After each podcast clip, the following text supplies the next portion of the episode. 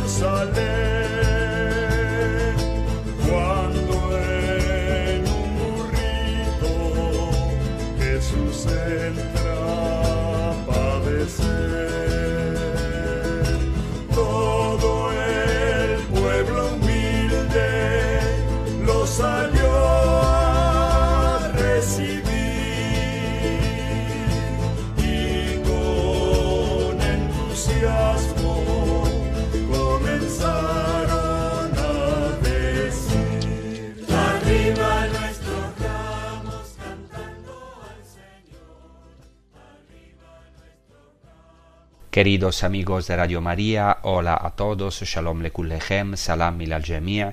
Recemos por nuestro Santo Padre Francisco para que el Señor lo consuele interiormente y le conceda salud, fuerza y muchos años, si Dios quiere. Hoy haremos un episodio especial. Quisiera tratar un tema relacionado con la Semana Santa y la Pascua, especialmente con el Domingo de Ramos. Y comencemos inmediatamente proclamando el Evangelio que narra el acontecimiento de la entrada de Jesús en Jerusalén. Proclamaremos el Evangelio de Mateo. Del Evangelio de Mateo 21 de 1 hasta al versículo 11.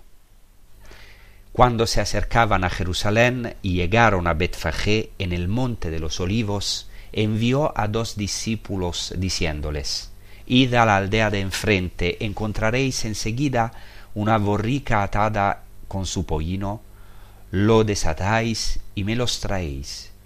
Si alguien os dice algo, contestadle que el Señor los necesita y los devolverá pronto.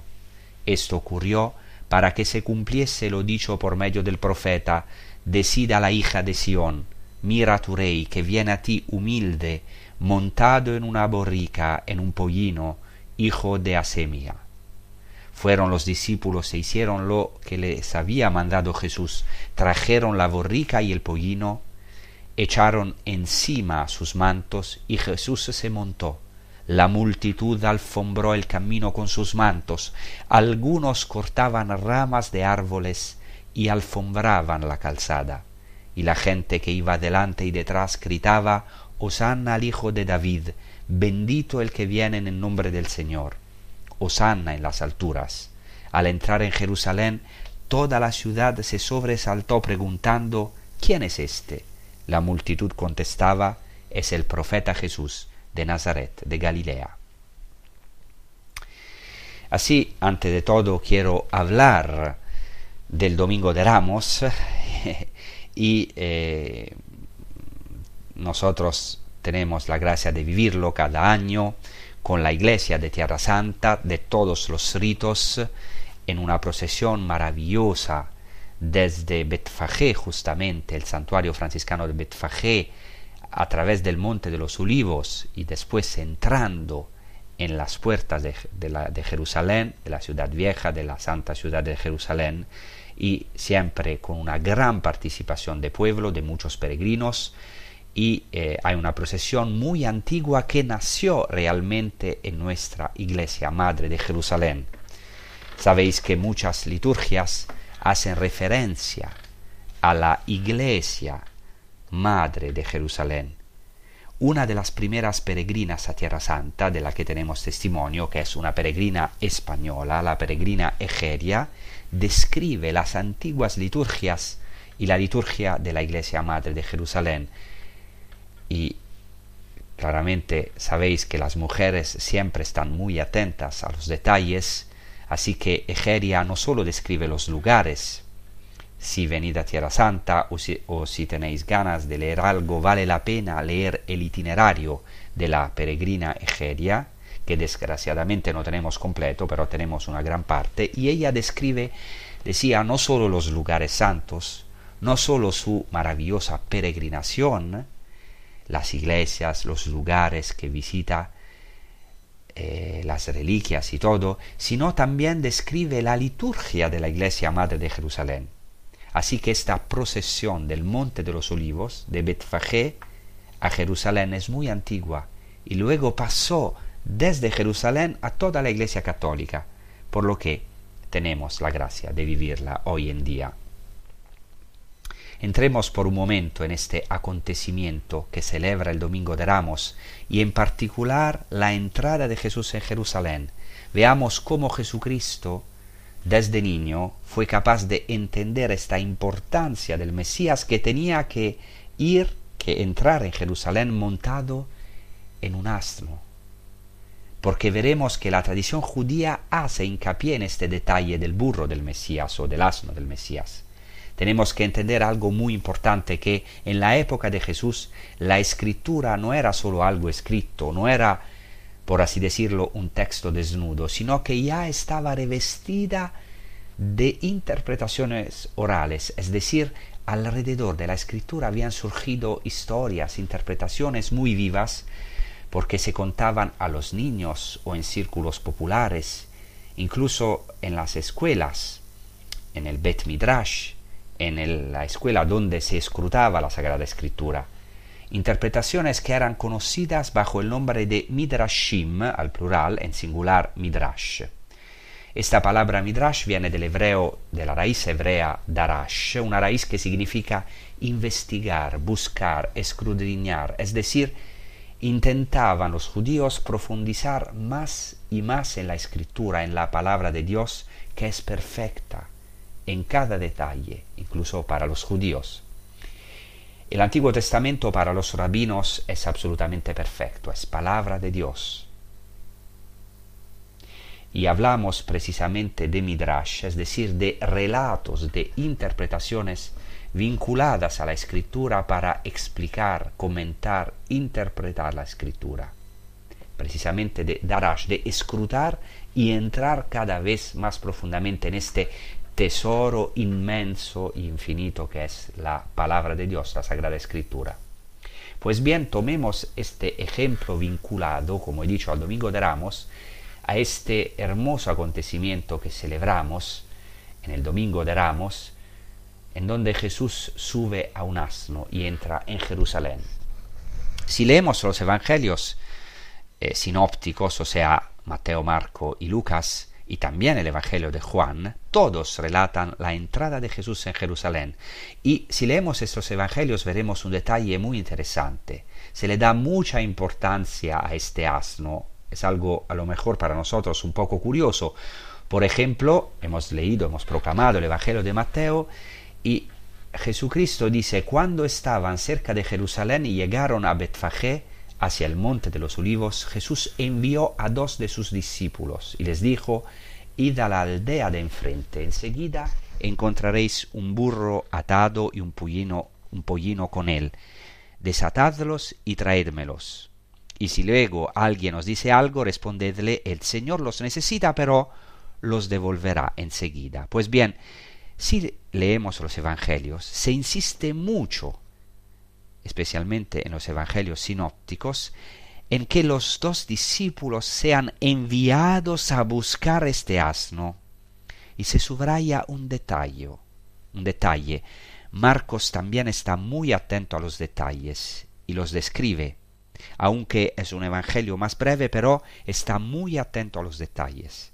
En el evangelio de Marco Jesús dice a sus discípulos, id a la aldea de enfrente y nada más entrar encontraréis un asno atado atado en el que nadie ha subido nunca. ¿Por qué se subraya que nadie ha subido nunca en este asno? ¿Por qué es tan importante este asno? Y luego Jesucristo vuelve a decir en el Evangelio de Marcos, desatadlo y conducidlo, y si alguien os dijere, ¿por qué hacéis esto? Responded, el Señor tiene necesidad de él, pero enseguida lo enviará de vuelta. Y luego se vuelve a narrar, otra vez se dice que los dos van, encuentran a este asno atado cerca de una puerta fuera en el camino, lo desatan y así. ¿Por qué toda esta importancia al asno? Solo se puede entender si acudimos a la tradición judía, o mejor dicho, la tradición judía ilumina, ilumina este detalle, porque en la tradición judía el asno está asociado a la redención, a la salvación, hasta el punto que se dice, si sueñas con un asno, quiere decir que llega pronto la salvación.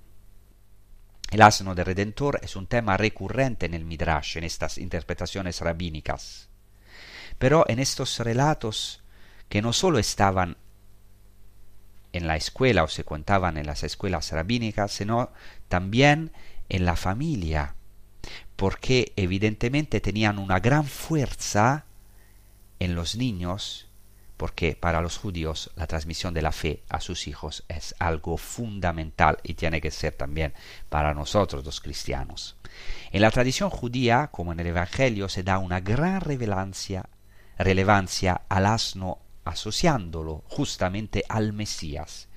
Ya en el Antiguo Testamento, la bendición de Jacob a su hijo Judá, porque el Mesías, según la Biblia y la tradición judía, será un hijo de Judá, o sea, un hijo de la tribu de David. Entonces, esta bendición de Jacob a su hijo Judá contiene una profecía que será interpretada en sentido mesiánico, asociando justamente el asno al Mesías. Dice así, Génesis 49, 11, Él ata la vid de su asno, lava en el vino su vestidura y en la sangre de la uva su manto. Entonces aquí se habla de un asno atado, como en el Evangelio de Marcos. El Targum, o sea, la interpretación de la escritura en arameo, la traducción aramea de las escrituras hebreas, interpreta este detalle en modo, este detalle modo explícito, en el sentido de que las vestiduras del Mesías están mojadas de sangre, no solamente de uva, es muy interesante como en el Antiguo Testamento, sino mojadas de sangre. En el Talmud se afirma así, el que vea un asno en sueños espere la salvación, así en el tratado Berajot de las bendiciones. Todavía más explícito es un midrash, el midrash Kohelet Rabbah, que dice así, como el primer redentor, así será el último redentor. Como se ha dicho del primer redentor, o sea, de Moisés, Moisés tomó a su mujer y a sus hijos y los hizo montar sobre el, el asno, así será el último redentor, como se dice, humilde y montado en un asno. Otro midrash, que se llama Midrash Pirke de Rabbi Eliezer, en, en, otro, en este midrash se asocian los distintos asnos presentes en la historia de la salvación, y se dice así, cito, Abraham se levantó por la mañana temprano, tomó consigo a Ismael, Eleazar e Isaac, su hijo, y aparejó su asno. Este asno es el hijo de la asna que había sido creada en el crepúsculo. Como se dice, Abraham se levantó temprano y aparejó su asno. El asno que montó Moisés cuando descendió a Egipto, como se dice, Moisés tomó a su mujer y a sus hijos y los hizo montar sobre el asno. Y esto es el asno que montará el hijo de David, como se dice, exulta sin freno, hija de Sión, grita de alegría, hija de Jerusalén, he aquí que viene tu rey, él es justo y victorioso, humilde y montando en un asno, en un pollino, cría de asna. Esto explica por qué, de forma midrásica, los judíos dicen que este asno del Mesías se pasea aún hoy por el monte de los olivos, esperando que alguien lo monte, es decir, el mismo Mesías. El Señor Jesús, podemos decir entre comillas, ha tenido necesidad de un asno para entrar, entrar en Jerusalén. Este asno es una imagen del cristiano, de cada uno de nosotros que estamos llamados a llevar sobre nosotros a Cristo en cada generación, a traer el Mesías a Jerusalén a esta generación, para que Cristo sea aclamado como Rey y Salvador. Jesús entra en Jerusalén como los antiguos reyes de Israel, montado sobre un asno. Él es la humildad hecha carne, la mansuetud hecha carne, y entra con humildad y mansuetud en nuestra Jerusalén. En Betfagé existía ya una iglesia, al menos desde la época bizantina, pero sólo en época cruzada la procesión del Domingo de Ramos empezó a hacer salir de Betfagé, costumbre que continúa, como ya he dicho, hasta el día de hoy, con gran concurrencia del pueblo, proveniente tanto de la iglesia local árabe como de los numerosísimos peregrinos que llegan a Jerusalén durante la Semana Santa.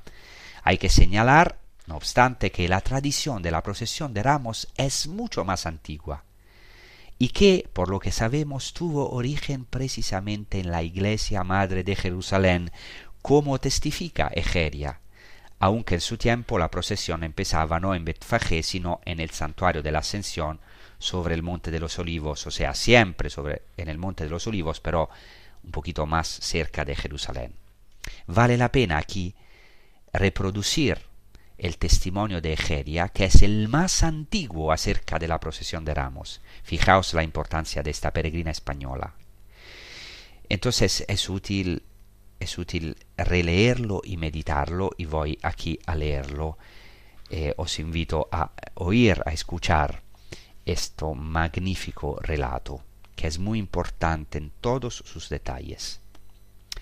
El domingo con el que se entra en la semana de Pascua, que aquí llamamos la Gran Semana, a la hora séptima, o sea, a la una del mediodía, todo el pueblo sube al monte de los olivos, es decir, a la Eleona, en la iglesia. El obispo ocupa su lugar, se cantan himnos y antífonas adecuadas al día y al lugar, e igualmente también lecturas.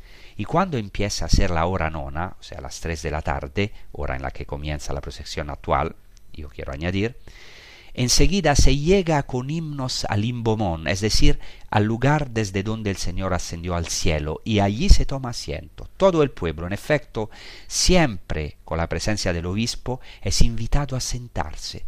Solamente los diáconos están siempre de pie. Allí se dicen también himnos y antífonas adecuadas al lugar y al día, e igualmente también se hacen lecturas que se intercalan y oraciones. Y cuando ya empieza a ser la hora undécima, o sea, las cinco de la tarde, se proclama el pasaje evangélico en el que los niños con ramos y palmas fueron al encuentro del Señor diciendo, bendito el que viene en el nombre del Señor y enseguida el obispo y todo el pueblo se levantan, y desde la cima del monte de los olivos todos van a pie. Entonces todo el pueblo delante de él, con himnos y antífonas, responden siempre bendito el que viene en el nombre del Señor. Y todos los que son niños de aquellos lugares, incluso los que no pueden todavía andar porque son pequeños, son llevados a hombros de sus padres, llevando todos ramos, algunos de palma, otros de olivo. Así el obispo es acompañado de la misma forma que se acompañó al Señor.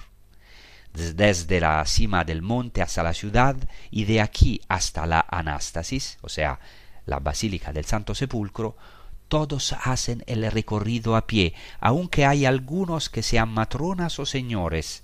De esta forma acompañan al obispo respondiendo a los salmos, y así, procediendo poco a poco para que el pueblo no se canse, se llega a la Anástasis, o sea, la Basílica del Santo Sepulcro, cuando ya es de noche.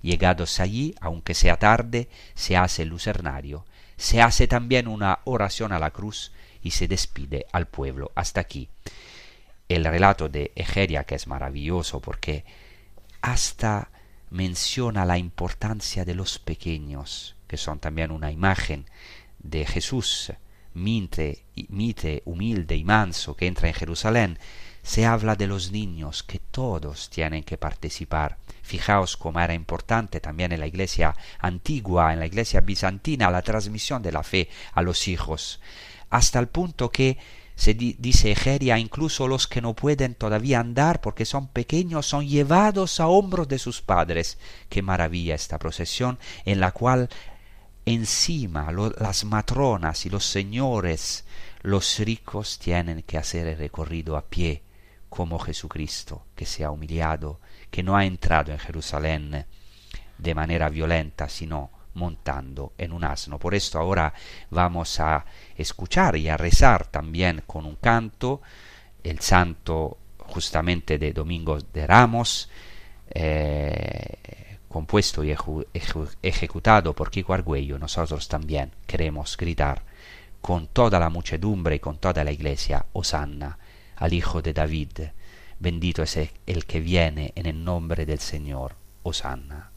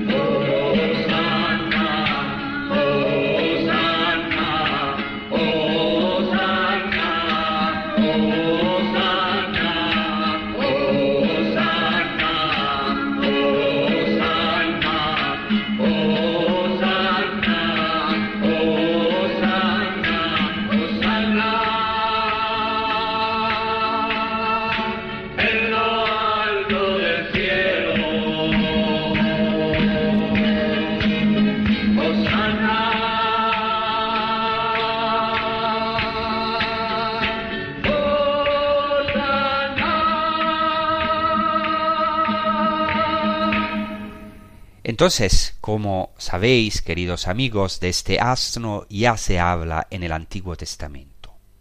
Pero ahora vemos cómo la tradición judía borda maravillosamente en torno a este texto del profeta Zacarías, que también el evangelista cita, porque así lo dice el Evangelio de Mateo, y esto sucedió para que se cumpliera lo que predijo el profeta. Se trata claramente del profeta Zacarías, di a la hija de Sión, he aquí que tu rey viene a ti manso, sentado sobre un asno, con un pollino, hijo de una bestia de carga.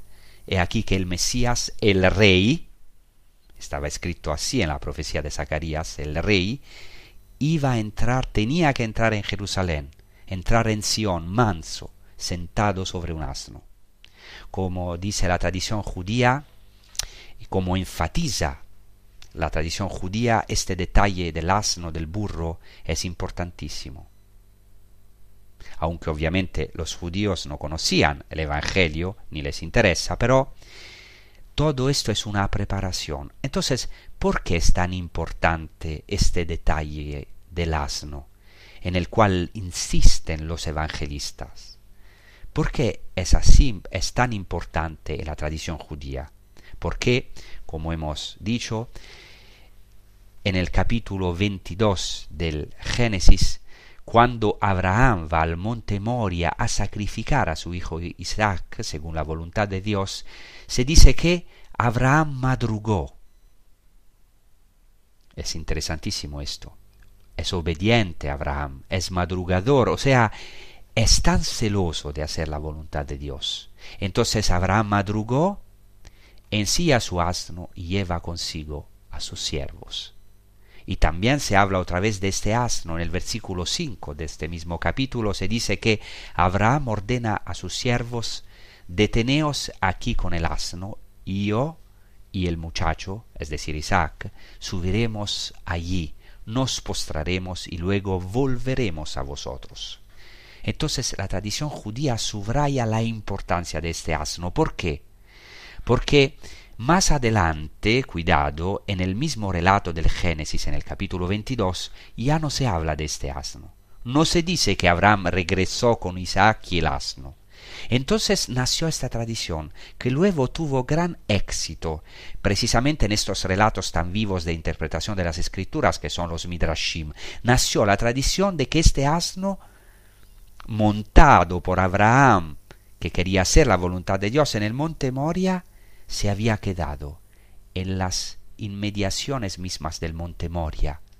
¿Dónde está el monte Moria? El monte Moria se encuentra en pleno Jerusalén. Según el libro de las crónicas, es el monte del templo de Jerusalén, el monte en el cual en el futuro los judíos construyeron, edificaron el templo de Jerusalén.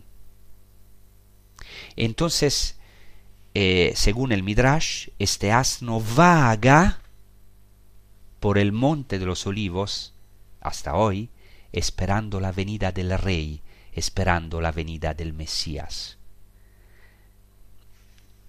Claramente, eh, esto es muy importante para los judíos. Eh, este asno, según la tradición judía, según lo que hemos leído, es el mismo asno que montó Abraham para hacer la voluntad de Dios y entrar con su hijo Isaac a Jerusalén. Entonces, según la tradición popular judía, este asno vaga esperando al Mesías, porque este es el asno del Mesías, del Redentor. Por eso el Evangelio de Marcos subraya que nadie se había subido nunca a este asno. ¿En qué sentido? En el sentido de que es un asno fundamental en la historia de la salvación. Nadie podía montarlo excepto el rey, excepto el Mesías. Por eso, según la tradición judía, es una de las primeras cosas que Dios ha creado al comienzo del mundo. Antes de crear el mundo, ha creado varias cosas, entre las cuales el nombre del Mesías, eh, la Teshuvah, o sea, que quiere decir el retorno, la posibilidad para el hombre de volver a Dios, y entre varias cosas, también creó al asno del Mesías.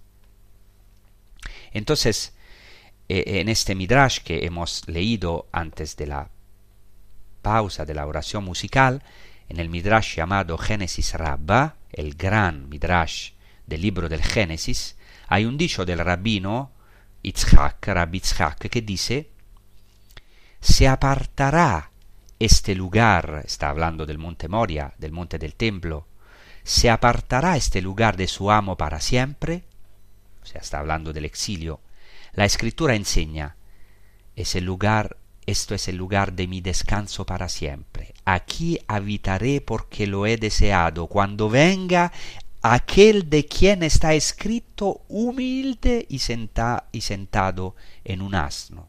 Esto es fundamental. O sea, dice este Rabbi Itzhak en el Midrash, ¿cuándo se convertirá Jerusalén de verdad en el lugar de descanso del Señor? Cuando vendrá el Mesías y humilde se sentará, es decir, montará en este burro y entrará en el templo. Es impresionante leer estos textos, que son textos judíos, y también verlos como trasfondo del Evangelio. No solo esto, en la tradición judía los rabinos están muy atentos a cada detalle del texto bíblico y enfatizaron cómo este asno luego, vuelve varias veces en la historia de la salvación. ¿Cuándo? No es solo el asno de Abraham, sino que es también el asno de Moisés, porque en el libro del Éxodo 4.20 se dice Moisés tomó a su mujer y a sus hijos, los montó en el asno y volvió a la tierra de Egipto. Es decir, este asno vuelve cuando Moisés baja a Egipto para cumplir su misión de salvador, de liberador, de redentor. Incluso Moisés, el hombre más manso de la tierra, como dice el Antiguo Testamento, llamado a conducir a su pueblo de la esclavitud a la libertad, de ahí que se vincula a la Pascua, él, Moisés, se sube al asno. Y los rabinos son muy cuidadosos en cada detalle del texto, porque si prestaste atención, este versículo de la escritura del libro del Éxodo no dice se subió a un asno, sino que dice se subió al asno. ¿Por qué? preguntan los rabinos. ¿Por qué está ahí el artículo se subió al asno y no a un asno cualquiera? ¿Por qué se determina el asno? Dicen los rabinos porque es el mismo asno que ensilló Abraham para ir a atar a Isaac, y es aquel sobre el que se revelará el Mesías, como está dicho, humilde y sentado sobre un asno. Y también en la primera parte de este episodio hemos mencionado el Midrash Pirkei de Rabbi Eliezer, los dichos de Rabbi Eliezer, que dice así que Abraham se levantó temprano por la mañana, tomó a Ismael, Eleazar e Isaac, su hijo, y ensilló su burro. Y este asno es hijo del asno que fue creado en el crepúsculo, en el crepúsculo según, según este Midrash. Como ya he dicho, en la tradición judía hay ciertas cosas creadas desde la fundación del mundo, precisamente con vistas a la redención, como el nombre del Mesías, la Teshuvah, la conversión, de, la que ya hemos hablado en otros episodios.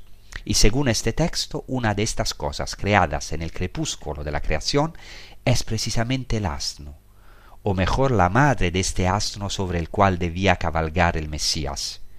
He aquí que este asno es hijo del asno que fue creado en el crepúsculo, es decir, al principio de la fundación del mundo.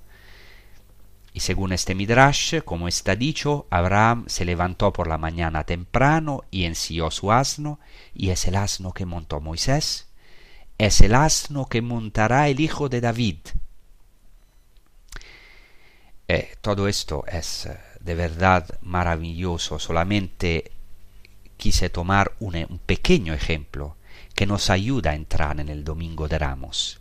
Fíjense qué importancia es este detalle, este signo fundamental que hace Jesucristo, este signo de montar el asno, de entrar en Jerusalén montado en un asno y tomar posesión de Jerusalén como el rey de los reyes, como el Mesías de Israel y el Mesías esperado por nosotros, por todos los gentiles, por todas las naciones. Por eso ahora vamos otra vez a rezar, a meditar con otro santo, eh, este, esta aclamación que dice Osanna al Hijo de David, Osanna, bendito es el que viene en el nombre del Señor.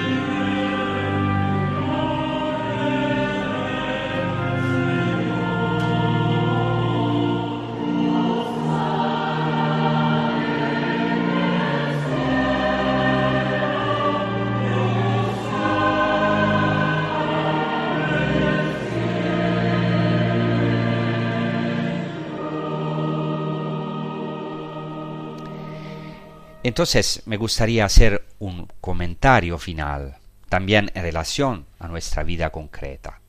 Claramente no estamos seguros de que Jesús conocía todas estas tradiciones o exactamente que eran así en los tiempos de Jesús, pero ciertamente conocían y escrutaban las escrituras. Ciertamente le daban gran importancia a este asno del profeta Zacarías. Incluso hoy en día le dan esta importancia a los judíos. Los judíos piensan, como hemos dicho, que todavía este asno del Mesías, porque para ellos todavía no ha llegado el Mesías, este asno del Mesías gira, va vagando en el monte de los olivos esperando el Mesías. Nosotros, claramente, como cristianos, sabemos que este asno ya no gira en el monte de los olivos, podemos decir así, porque Jesucristo ha mandado llamar a este asno. Y sobre este trasfondo comprendemos la importancia de esta señal, de este signo, porque Jesucristo tiene que enviar a dos de sus discípulos a buscar este asno. Y se insiste sobre este detalle. Y Jesús dice al dueño de la casa, al dueño de este asno, el Señor lo necesita. Y seguramente creo que esta es también una palabra para todos nosotros, algo maravilloso que celebramos en el, domingo de Ramos. Jesucristo humilde entra en nuestras vidas. Nosotros, cada uno de nosotros es Jerusalén, con todos sus problemas, sus conflictos, sus heridas, sus caos. Nosotros somos Jerusalén, pero Jesucristo quiere entrar en esta Jerusalén imperfecta, concreta, llena de conflictos, de heridas, allá. ¿Y cómo entra en nuestra Jerusalén, o sea, en nuestras vidas? Humilde, montado en un burro, cumpliendo todas las escrituras. Él es el nuevo Abraham que entra en Jerusalén, ya no para sacrificar a su hijo, sino para ofrecerse él gratuitamente como nuevo Isaac, por nosotros, por nuestros pecados para salvarnos de nuestras tinieblas, para llevarnos de verdad, de verdad al verdadero monte Moria, al verdadero monte Sión, que es la Jerusalén celestial. Jesucristo también es el nuevo Moisés, no como sustitución, sino como cumplimiento, que cabalga sobre este asno. Se dice de Moisés que era el hombre más manso de la tierra, pero él también mató a un hombre, ¿eh?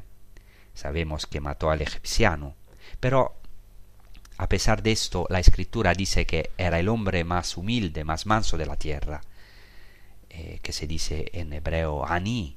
Ani quiere decir pobre, manso, y por eso Jesucristo demoraba en Betania. Betania en hebreo quiere decir la casa del humilde, Betania en arameo, o la casa de la pobreza, o la casa del pobre, del humilde, del manso maravilloso como todo tiene un sentido en la escritura, es profética toda la escritura, hasta los nombres. Por eso en la Pascua los judíos elevan al, a un pan ácimo, como sabéis, y proclaman, así empieza la Pascua judía, diciendo, Halachma de Añá, esto es el pan de la aflicción, o se puede traducir también el pan de la humildad o el pan del humilde. Betania, casa del humilde, del manso. Lachmadania, el pan del humilde. Y Jesucristo va a cumplir este pan de la Pascua. Él transforma este pan humilde de la Pascua judío ácimo en su mismo cuerpo, humilde, que se entrega a nosotros, Él, el manso, el humilde, que entra en nuestra Jerusalén. ¡Qué maravilla! qué tesoros, nuestra fe, qué tesoro también en todo el trasfondo judío, porque toda la tradición judía, la tradición oral, es de verdad un tesoro. Entonces, Jesucristo es también este nuevo Moisés que cumple la realidad de la figura de Moisés. Hemos escuchado lo que dice el Midrash, que Moisés era el primo redentor, se fue a liberar Israel gracias a un asno, y así el segundo redentor, como dice la tradición judía, o para nosotros el verdadero redentor final, el Mesías Jesucristo tenía que venir a salvarnos en su misterio pascual, como primera cosa, entrando en Jerusalén en nuestras vidas, entrando en la pasión, en la gloria a través de un asno. Entonces Jesucristo entra a través de un asno que es también una imagen de nosotros. Eh, somos un poquito también nosotros asnos del Mesías, o sea, muchas veces burros, pero preciosos.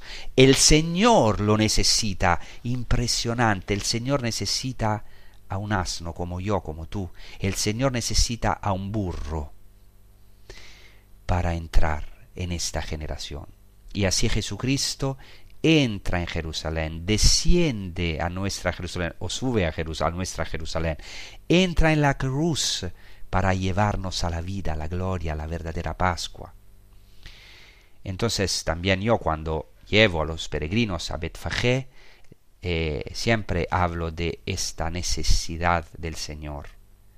El Señor necesita un asno para entrar en Jerusalén. Es decir, ¿quién es este asno? ¿Quién es este instrumento humilde y débil que el Señor necesita?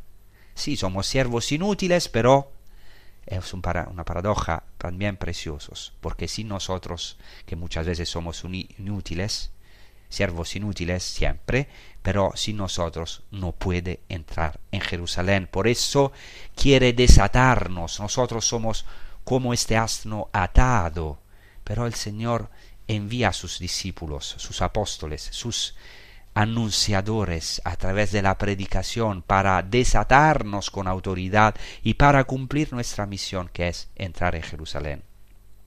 Entonces, ¿quién es este, instrumento humilde y débil que el Señor necesita? Somos nosotros. Jesucristo quiere montar sobre nosotros, por así decirlo, para entrar en Jerusalén, para entrar en esta generación. Y es muy interesante porque cuando el burrito, el asno, entra en Jerusalén con Jesucristo, encima todos aplauden, cantan el Osana, como sabéis, y, también, y entonces quizás el burro piense que le están aplaudiendo, como muchas veces nos apropiamos de esta gloria. Pero en realidad estamos llamados a esto. La gente no aplaude a nosotros, sino cuando traemos a Jesucristo. Entonces, la gente da gloria a Él. Nosotros pensamos que da gloria a nosotros. Entonces estamos llamados precisamente a esto, a dejarnos montar por Jesucristo y aceptar también nuestras debilidades, porque son esas, esas debilidades las que Jesucristo, el Mesías, quiere montar para entrar en Jerusalén. El Señor necesita esto, necesita un burro, por así decirlo, si me lo permitís. Nos necesita a todos, necesita nuestra debilidad. Por eso Jesucristo no entró en Jerusalén como solo, solo como un rey triunfante, sino incluso como un rey humilde, triunfante y humilde, lo que desgraciadamente en este mundo no vemos normalmente.